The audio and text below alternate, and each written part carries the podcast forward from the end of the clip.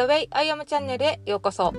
このポッドキャストは私アピちゃんが22年間のアスリート生活で学んだこと、自分らしくいる心のあり方などについてお届けします。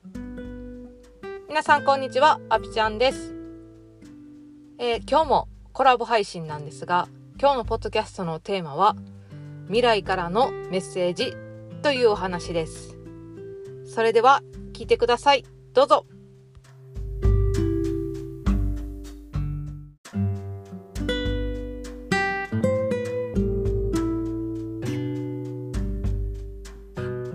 はい、えー、今日のゲストはまたまた、えー、マヤ歴セラピストののぞみさんですよ。よはい、こんにちは。あのマヤ歴セラピストののぞみです。こんにちは。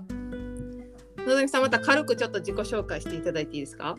はい。えっ、ー、と、静岡県に住んでいる、えー、マヤ歴セラピストののぞみです。まあ、マヤ歴のセッションとかヒーリング、うんと、歴ヒーリングというのをやっていて、まあ、自分のことを愛していくということをテーマにあの活動をしております。はい、ありがとうございます。はい。はい、えっと今日はですね、あののぞみさんから私に質問があるということで、その質問にお答えしながら、はいいろいろざっくばらんに話していけたらと思います。はい。アピちゃんに質問をいろいろしていきたいなって思って今日は撮ってもらいましたが。ごめんなさい私ねあの本当にラジオをねほぼ初めてみたいな。まあちょっとちょこちょこやってるんですけどちょっと初めてみたいな感じで本当に。ごめんなさい。じゃあちょっとね大丈夫です。さあアピちゃんそもそもコーチングをしたいと思ったなんか理由とかって聞いてもいいですか？あの私コーチングを自分自身半年間受けていたんですよ。あのあ2019年ぐらいに。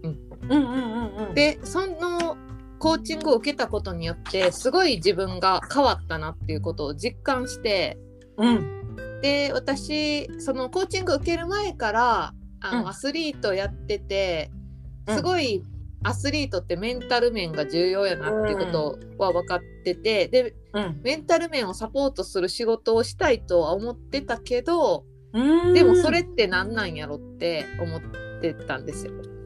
ででコーチングに出会って自分がすごい変わったのもあってあ、うん、私もコーチングしたらいいんやって分かって、うんうん、で実際その私がコーチング受けたってことはコーチングを仕事にしてる人たちがいるってことやからあそれになればいいんやと思ってコーチングを学んで、うん、はい今はコーチングを提供しているっていう感じです。えー、じゃあ自分がやっぱメンタルの面でちょっとこう変えたいと思ったからっていう感じ？あ思いました思いました。コーチング受けたのは、あそのオリンピック目指してて、うんうん、でもオリンピック目指してるって言ってもめちゃくちゃ目標に対して遠かったから、うんうんうん、えっと、2020年の東京オリンピックを自分がオリンピック目指す最後のチャンスやなって思った時に、うんうんうん、あの鳥肌。思った時に、お同じことやったらあかんなって思ったんですよ。その。あ今までと同じことをやってもそうそうそうそう。なって思ってたっていうこと。そう。また最後やのに同じことやってあやっぱり無理やった。で終わっていいんか自分って思った時に、うん、自分を変えなあかんなって思って、うんうん、でその前からあの単発でコーチングっていうのは体験したことがあって、うん、そこですごい1回でも変化を感じてたけど、うんうん、あのその時はこうやっぱり無形のものにお金をかけるっていう、うんそのなんか抵抗もあってお金払えなかったんですけどやっぱり自分の目標に向かって本当に自分はどうすべきなのかを考えた時に受けるべきやなと思って受けました。えー、なるほど。すごい。じゃあなんかこうなんだろうなんか私の中では、まあ、もちろんアスリートの人たち方たちってメンタルすごい大事っていうのも分かるけどやっぱ練習とかも、うん、あのすごい大切なのかなって思ってたんだけど、うん、練習っていうよりかはメンタルをこう変えていこうって思ったんですね。あそうですね、うんうんうん、なんかそのメンタルのうんメンタルがこれちょっと感覚的になっちゃうんですけど、うんうんうん、正しい位置に入ればその練習の努力度もめちゃくちゃこう伸びていくというか。えー、そうなんだ。なんかねこれは、なるほどね。うんうん結構いろんな全てのものにあの、うんうん。興味だけじゃなくて全てのものにうん。言えると思うんですけど、うんやっぱり自分ってまだ足りてないとか、うん。愛されてないとか思って、うん。思ってるデフォルトがある状態で、うんじゃあ愛されるためにめちゃくちゃ、例えば彼氏に尽くすとかうん。頑張るじゃないですか。そうねそうそう。うん頑まあ。競技も競技も目標までまだ足りてないと思ってすごい頑張るけどあー。うんでもやっうんぱり根底にはないっていうものがあるから。そうだね。ないからやる。そうそうそうないからやるみたいな。もっと頑張んなきゃいけない。そうそうみたいそうなね。だからないが頑張ってるけどそう全然自分の思ってるところに到達しないみたいなあの確かに確かにあるかも。うん。そうでもその自分のデフォルトがこう、まあ、できるとか自分はあるとか、持ってる、まあ、愛されてるとか、うんうんうん。あの100思わなくてもちょっとでもその種があったら、うん。その努力ってこうあやっぱり私って愛されてるからあの人にこういう対応されたとか、うんうんうん。やっぱり私って力あるからあの試合でちょっとだけ記録伸びたっていう視点に目を向けれる。うん。でそのちっちゃな初めはちっちゃな目やけどそのベクトルがどんどんでかくなっていけばいくほど、うん。あの目標に早く近づけるってすごい思うんですよ。確かに。そう本当にそだからもちろん練習もすっごい大事なんですけどう。うんうん。根底にある自分のマインドがどこを向いてるかっていうのが、うんその努力度に比例するというかうんうんうんうん。いややっぱりそう考えると本当にやっぱマインドというか心の部分ってめちゃめちゃ大事。めちゃくちゃ大事。うんうんうんうん。ねえいや本当にそうだと思う。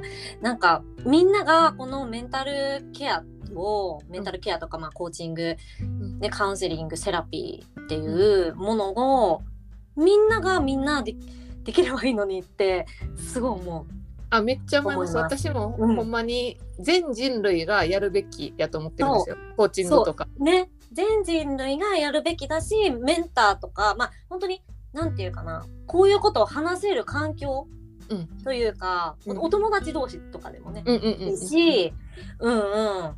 なんかやっぱりその、ねえ、なんて言うんだろう。例えば、ちょっと私の、あの大好きな BTS というグループがあるんですけれども、この BTS も月に1回なのか週に1回なのかメンメンタルケアをしてるっていうあの。うんーでも芸能人とかっ芸能て人とか。うんうんめちゃくちゃ必要やと思います。うんうん、そうから、まあ、もちろんその芸能人ってやっぱり人目にさらさささらされるというか、まあ、あの人目、まあ、私たち一般人よりかはかなり全然違うね、人目があるからそういうのもすごい必要だけどやっぱり私たちも生きているし一人では生きていけないからいろんな環境があるから、やっぱり一人一人がねなんかこう話せる環境みたいのがあったり、うん、学学んでも全然いいのかなって。いや本当そうですね。ねあのー私のコーチングの師匠がよく言ってるうんうのが、んうんうん人は一人でも自分のことが分かってくれる人がいたら頑張れるって言っててなあほんまにそうやなって思うんですよ。そうそこれは本当に私の、うん、あのマヤ歴の先生も言ってたうん同じこと。ううんんうんうん。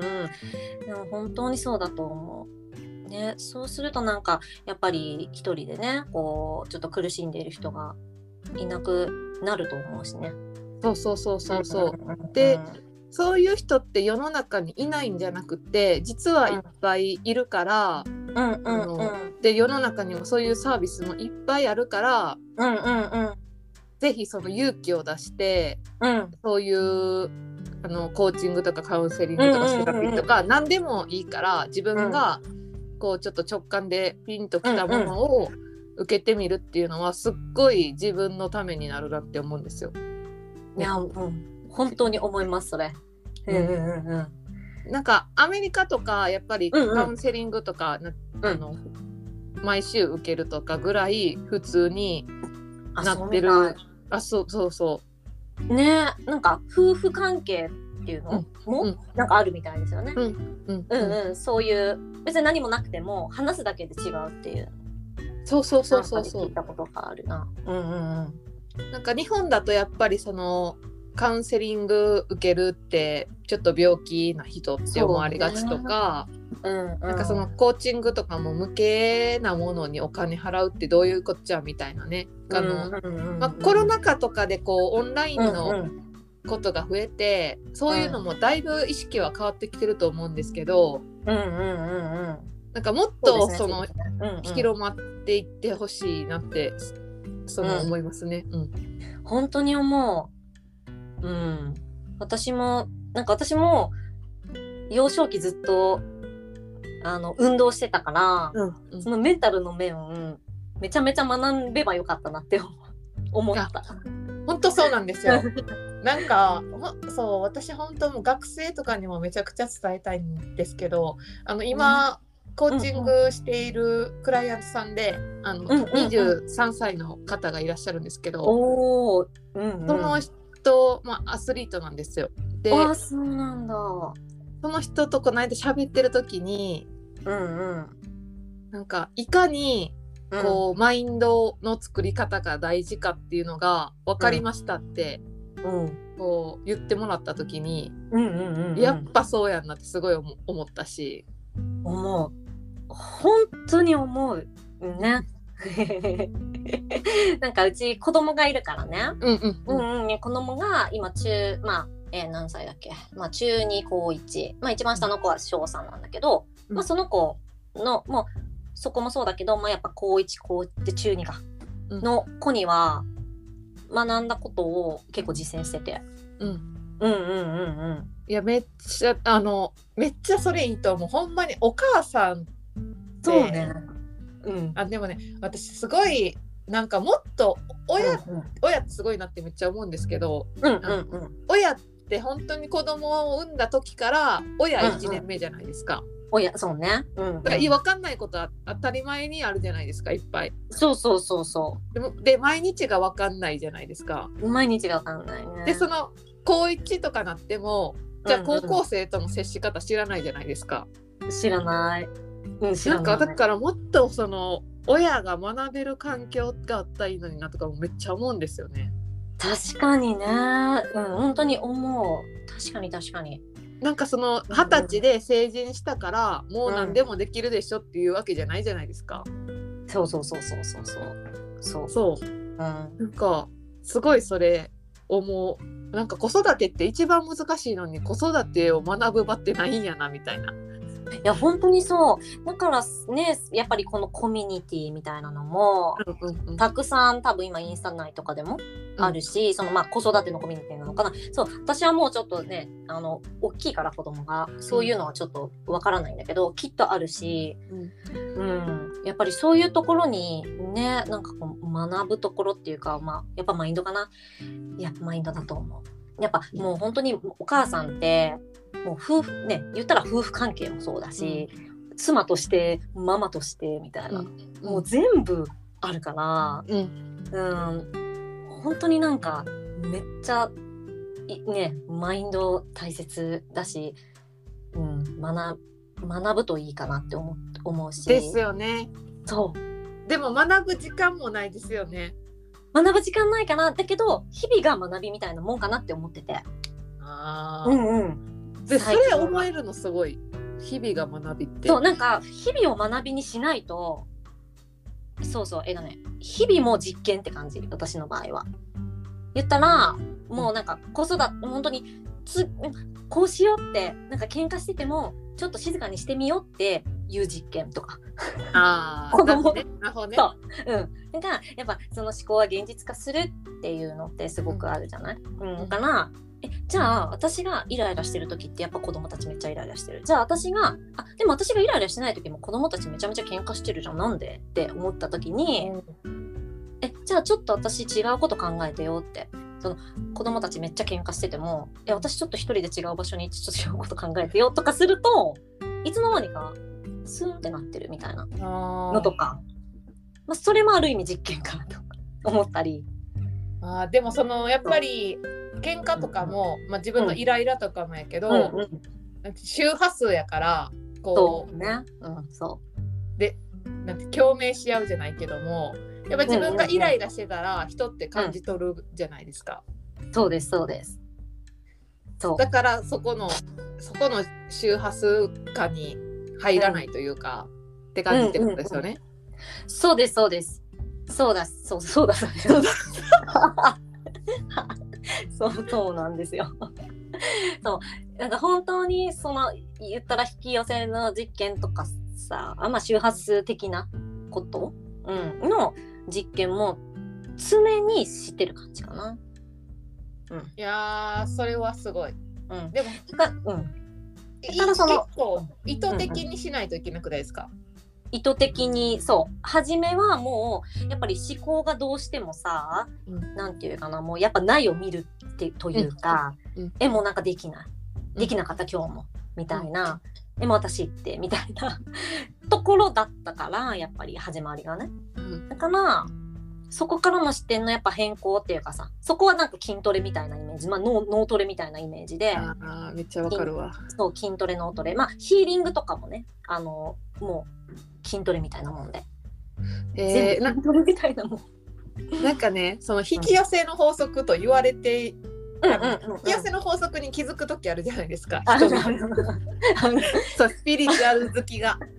うんうんであ引き寄せの法則ってあるんやって思って。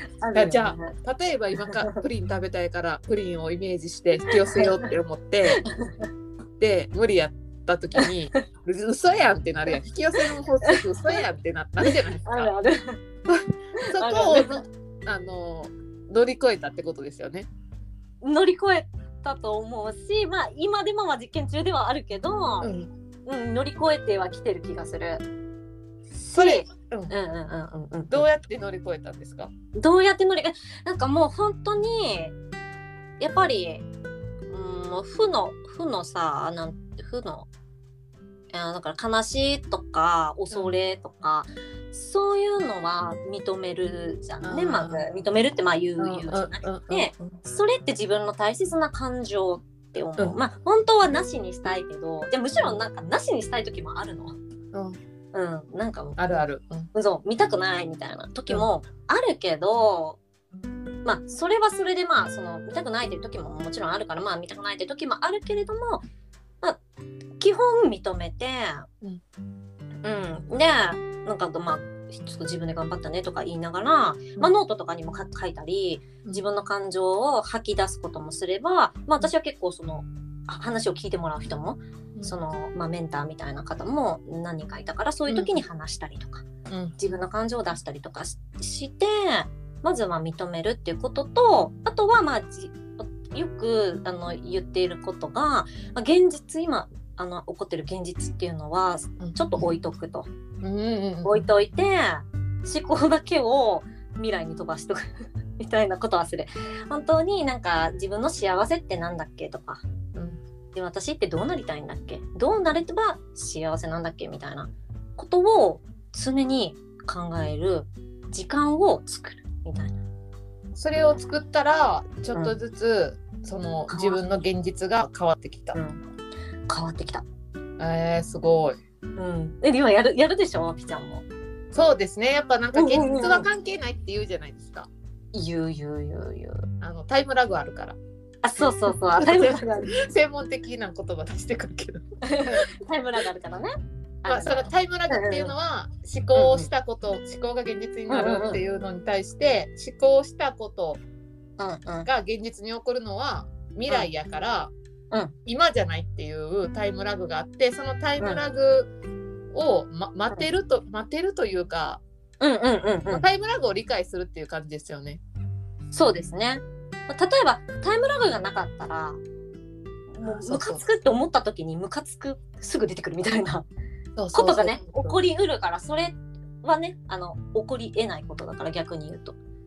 ありがたいことなんですよね。ありがたいことにねこれはそうそうそう。そうただ逆に言うとその逆もあって思考を未来に飛ばしてるけれどもそのタイムラグっていうのは、まあ、人にはよって違うっていうようなことで、もしかしたら1ヶ月後かもしれないし1週間後かもしれないしわからないけどっていうところでうんタイムラグがあってっていうことだよね。う。ん、そうしかもあの抵抗が少ないものほど現実は早いし、うん、抵抗が大きいものほど現実が、に化が、まあ、起こりにくいというか、うんうんうんうんだから、うんなんか私とかもオリンピック出たいって思ってたけど、うん。あの本命やからこそその、あ世の常識にとらわれがちやったし例えば1年で5メーターの伸ばすなんて難しいでしょとかうんうん。なるほどなるほど。そうそういうなんかいろいろんな情報にやっぱり飲まれてたんですよね。でもそれは本命やからこそなんですよね。そうなんだ。そうか、うん、うんうんうん。なんかハワイ行きたいっていう方が私的には簡単かもしれない。そのオリうん。抵抗があんまないっていうか。そっか。なるほどね。オリンピックに行くのは、オリンピックに行くためにはこうしないといけないとかこれだけすごい人が行くとかなんかこういろんななんか、うん、ある。こうあるものをものものにとらわれてたなって今今やったらすごい思います。うんうん。えでもそうだよね。私だってそうだと思う。もちろんオリンピックまあオリンピックは本当に想像ができないからむしろ。やっぱ想像ができないって想像できる未来だとしたら想像なんかななるって言われてるじゃない、うんうんうん、で私の場合はもう本当にオリンピックってそもそも想像もできないからもう絶対オリンピック選手にはなれないなって思うんだけど、う。ん。そうそう。でもすごいなと思ってその想像ができるもうアピちゃんがそそもそも素晴らしいなって思う。急な褒めみはたいな。しないけど。うん、でもさすごくない？だっていや本当にすごいと思う、うんそうそうですね。でもまあまあでもそのオリンピックには行けなかったけど、そのオリンピックに行くまでの過程の中で、うんうんうん。えっと、得たものはたくさんあるしそこを目指してたから今コーチングを提供してるとは思うんで。ねえ。すごいよねそう考える。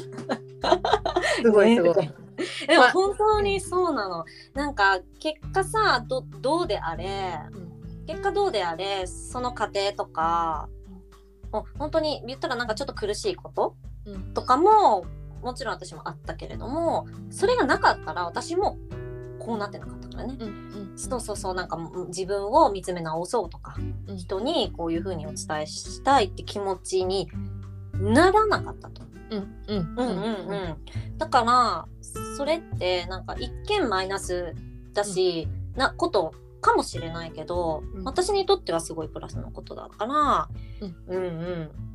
あの良かったなと思う。ああそうですね。結果的にはね。うんうんうんだから今苦しんでても未来にはどうなってるかわかんないですよね。うん、そうそうそうそうもちろんもちろんね、うん。本当にそうだと思う。ん。う。うんうん。はい。ということで未来からの私たちからのメッセージということで そうです。未来のメッセージでした。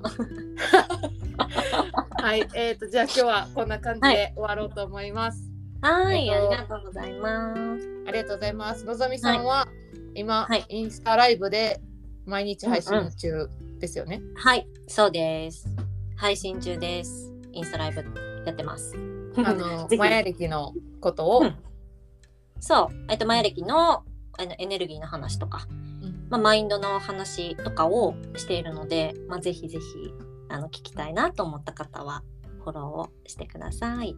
はい、概要欄に URL を貼っておきますので、のぞみさんのはインスタグラム飛んでいってください。はーいはいお願いします。ではのぞみさん今日もありがとうございました。はい、ありがとうございました。は終わります。はい。